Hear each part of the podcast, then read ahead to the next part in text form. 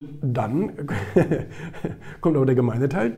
Ich habe mir einfach die schlimmsten rausgesucht dann. Okay. Die schlimmsten, prominentesten, wo jeder sagt, ach ja, das habe ich auch schon mal gemacht. Das macht man doch nicht. Also man kann doch nicht, äh, da kräht kein Hahn nach dem Ferrari. Ja, verständlicherweise haben mich natürlich jetzt schon ein paar Leute gefragt, was bezweckst du eigentlich mit dem Buch? Was hat das eigentlich auf sich mit diesen Bullshit Rules? Ähm, in der Einleitung beschreibe ich das. Da schreibe ich, willkommen in der Welt der schwachsinnigen Regeln und vorgeblichen Lebensweisheiten. Nicht wenige lassen sich von ihnen durchs Leben leiten, denn wir wachsen mit ihnen auf, schon im Säuglingsalter. Und obwohl wir die menschliche Sprache noch gar nicht verstehen, bläut man uns schon die ersten dümmlichen Regeln und Verhaltensweisen ein.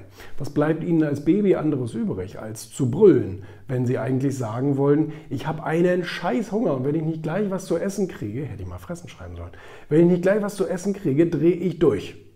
Und schon kontert man ihr berechtigtes Geschrei mit einer Bullshit-Rule. Sei nicht so fordernd. Vielleicht auch kindgerechter formuliert. Sie verstehen natürlich kein Wort, aber keine Sorge, Sie werden diesen Satz noch tausende Male hören, noch bevor Sie lernen, Ihre Schuhe selbst zu binden. Und bei dieser Regel bleibt es nicht. Tatsächlich werden ihnen in den ersten Jahren ihres Lebens mit ungeheuer vielen unsinnigen Lebens, äh, mit ungeheuer Regeln, Aufforderungen und Feststellungen konfrontiert, die unser Leben limitieren, ohne dass wir es bemerken. Ich nenne sie Bullshit Rules. Und es hört niemals auf. Es gibt viele solcher Regeln, die uns unser Leben lang begleiten und unseren Erfolg minimieren. In diesem Buch möchte ich Ihnen 50 Klassiker ins Gedächtnis rufen. Keine wird ihnen fremd sein. Und sie dazu ermutigen, jede einzelne dieser Bullshit-Rules zu brechen. Und dann bla bla bla. Am Ende schreibe ich vielleicht noch was ganz Aufschlussreiches. äh, ist das alles nur Hypothese oder lässt sich das auch beweisen? Sind wir erfolgreicher, wenn wir Regeln brechen? Vor über 15 Jahren habe ich begonnen, dieser Frage auf den Grund zu gehen und seit über 10 Jahren beschäftige ich mich beruflich mit den Erfolgsprinzipien der Superreichen. Als Medienmacher treffe ich viele Ausnahmepersönlichkeiten, viele berühmte Hollywood-Schauspieler, Megastars im Musikgeschäft, Sportlegenden, Staatschefs, Milliardäre und Entertainer. Und immer wieder, wenn ich mich mit ihnen unterhielt und sie besser kennenlernte, musste ich feststellen, dass sie vor allem deshalb so erfolgreich geworden sind, weil sie sich kaum an Regeln halten. Zumindest nicht an die, die die Gesellschaft, die der Gesellschaft eingebläut werden, um brave Bürger zu erziehen. Man sollte nicht überheblich sein, auf seine Sprache achten, Fehler vermeiden und realistische Ziele setzen. An all diese Bullshit-Regeln glauben super erfolgreiche nicht. Arnold Schwarzenegger, den ich 2018 in München traf, hat mich motiviert, dieses Buch zu schreiben. Denn einer seiner sechs Erfolgsregeln lautet Break the Rules. Und ich kann nur hoffen, dass Sie ernsthaft mit den hier vorgestellten Rules ins Gericht gehen, die bisher einen Großteil Ihres Lebens bestimmt haben. Und dann geht es weiter. Dann werden die 50 einzelnen Regeln sozusagen vorgestellt. Also vorgestellt nicht nur, sondern natürlich auch entkräftet. Das ist ja der Sinn des Buches. Der Sinn des Buches ist ja, diese Regel einmal ins Gedächtnis zu rufen. Man sagt, sei nicht voreingenommen. Ach ja, klar, kenne ich doch. Und dann kommt aber der gemeine Teil, dann entkräfte ich das anhand von wissenschaftlichen Beispielen und gesellschaftlichen Beispielen und ähm, einfach, einfach äh, an der Logik, wenn man das hinterfragt, dass man denkt, äh, dass man denkt, scheiße, all diese Regel, an die ich so unterbewusst immer geglaubt habe, ist völliger Unsinn. Und das ist der, das ist der Zweck des Buches. Es haben ja auch tolle Leute mit äh, dazu geschrieben, das muss man ja auch mal sagen.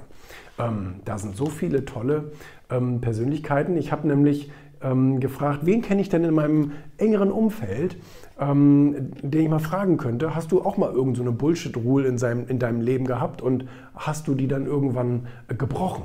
Und da kamen dann ja hier ganz, ganz tolle Kommentare, die ich hier abgedruckt habe, von, ähm, von Hermann Scherer, Jörg Löhr, von Ilkay und von Professor Oliver Pott und von Dr. Rainer Ziedelmann und von Andreas Buhr, Harald Glöckler, Dirk Kräuter, Lorenzo, Lorenzo Schibetta oder Schibetta sagt man wahrscheinlich auf Italienisch, Felix Tönnissen, ähm, Franziska Müller, Tobias Beck, Roger Ranke, Patricia Staniek, äh, Raik Hane, Bodo Schäfer, Michael Ehlers, Marcel Remus, Dominik Görke.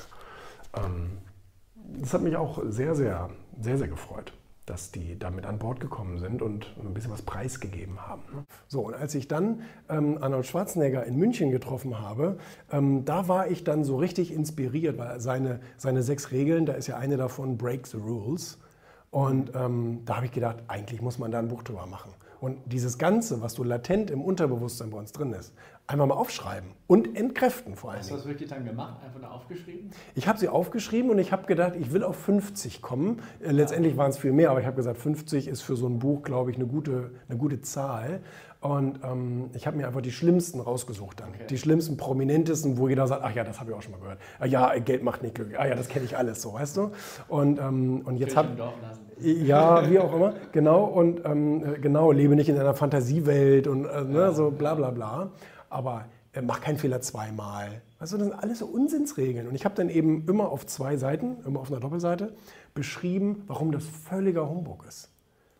Aber ich habe das Gefühl, dass die Leute teilweise es sogar gerne machen, sich an diese Regeln halten, um erfolglos zu bleiben. Das ist eine schöne Entschuldigung. Ja, das ist eine schöne Entschuldigung. Und man denkt so, das ist ja eine Lebensregel. Und solange ja. ich mich daran halte, kann ich ja nichts dafür, wenn ich genau. nicht erfolgreich werde. Du hast absolut recht. Und das ist eben so ein Selbstbetrug, den man begeht. Und da hoffe ich, dass ich, dass, dass ich äh, einigen Lesern dann in dem Buch ähm, diese, diese zumindest mal eine andere Seite zeige. Ja, mhm. also ich habe immer genau das Gegenteil, also ich entkräfte die Regeln und wenn du danach immer noch dran glauben willst, dann kannst du dich an meine Einleitung halten. In meiner Einleitung steht nämlich, ich mache Ihnen hier ein Angebot und ja. wenn Sie sich nicht dran halten, ist das Ihr Problem. Habe ich, hab ich überhaupt gar kein Problem mit. Ja, ja. Sie können ja so bleiben, wie Sie sind. Ist mir völlig egal. und äh, das ist natürlich so. Ja? Also als Autor kannst du ein Angebot machen, aber ob sich dann jemand dran hält, ist sein Problem. Ja gut, das ist natürlich auch etwas, was man sich dann wieder anhören muss. Ne? Ja, jetzt haust du so auf die Tube da mit deinem neuen Buch und so weiter. Das kann man ja jetzt schon bald nicht mehr sehen. also, na, das hoffe ich natürlich nicht, aber ähm, es ist ja eine Bullshit-Rule. Ja, Eigenlob stinkt. Ist die Bullshit-Rule Nummer 9. Und da geht es ja darum, dass ich sage, die Industrie, die hat das schon immer verstanden. Die Industrie, die wirbt für sich, die lobt sich selbst über den grünen Klee, die, der sagt, die Milka, wir sind gesund und mit der extra Portion Milch und so weiter. Nee, das ist Kinder, Kinderschokolade. Ne? Ähm, und, und ich meine, da steckt ja noch nicht mal so richtig viel Wahrheit drin. Ne? Ja? Ähm, aber wenn sich ein Mensch selber lobt, wenn ein Mensch sagt, ich mache gute Leistungen, ich habe da was Gutes äh, hingekriegt und da bin ich auch stolz drauf und da, da, da, ähm, dann wirkt das so seltsam. Dann wirkt das so, ähm, das macht man doch nicht. Also man kann doch nicht, äh, ne, Eigenlob stinkt halt. Das ist halt dieser Begriff, der sich so einge, eingebrannt hat bei den Leuten. Mhm dass man das eben nicht tut. Ich meine, ich habe Verständnis dafür. Es gibt natürlich ähm, noch einen besseren Königsweg. Das ist, wenn andere einen loben, ja, dass man sich selber gar nicht loben muss, weil man so viel gelobt wird von anderen oder positiv über einen gesprochen wird.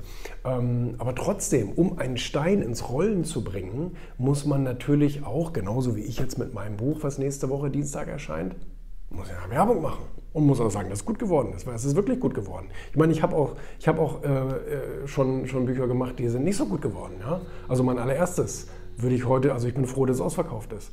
Ähm, ja, das war ein Marketingbuch 2008 oder irgend sowas. Ähm, ja, 2008 tatsächlich, weil ich 2018, also zehn Jahre später, erst mein nächstes Buch geschrieben habe. Erfolg war das. Genau. Und ähm, nein, also von daher, äh, das, ähm, äh, da, da, wenn, man, wenn man zu einer Leistung stehen kann, ob du jetzt im Job äh, da bist und sagst, ich habe hier ein, ein, gutes Projekt gemacht oder du bist ein Selbstständiger und sagst, ich habe ein geiles Produkt hier entwickelt oder ähm, bist was sonst was, ein Künstler, sagst, ich habe hier eines der schönsten Bilder gemalt, was mir hier untergekommen ist. Das muss man sagen. Das muss man sagen, weil wenn, wenn man es nicht irgendwie initial mal selber sagt, dann kommt ja niemand drauf. Dann merkt es ja nie irgendjemand. Also es, wir müssen das zweiteilen. Mhm. Der, der Wunsch zur Herde dazuzugehören, zur Gesellschaft akzeptiert und ja, du bist genau wie wir, weißt du, du hast genauso wenig Erfolg wie wir und wir sind alle in einem wow. Boot. Ja, also das, da hast du recht, das äh, ist natürlich angenehm. Ähm, ich stelle dem Leser aber die Frage, Sie müssen doch entscheiden, in welches Lager Sie gehören.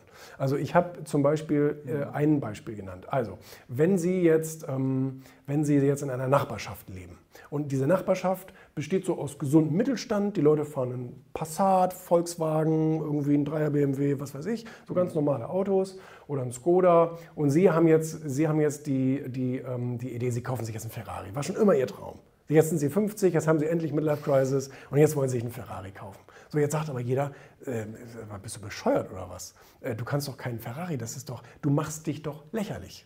Das ja. ist die, die Regel, die das Kapitel überschreibt. Mach dich nicht lächerlich. Ja. ja. Und ähm, dann frage ich den Leser aber, Sie müssen doch entscheiden, in welche Gruppe Sie überhaupt dazuzugehören. Also Sie haben recht, Sie werden dann nicht mehr in die Passat-Gruppe gehören. Mhm. Da wird man Sie dann nicht mehr für, für, für akzeptabel halten. Wenn Sie aber ein paar Straßen weiterziehen, ins reiche Viertel, zum Beispiel. Oder sie sind in Amerika, in Beverly Hills. Da kräht kein Hahn nach einem Ferrari. Das ist ganz normal. Das ist da, als würden Sie hier Golf fahren fährt man da einen Ferrari. Also das heißt, da sind sie wieder völlig normal in der Gruppe. Da, ne? Ja, hier bist du dann schon der, der Außenseiter. Also es kommt immer darauf an, welcher Gruppe ich denn angehören möchte.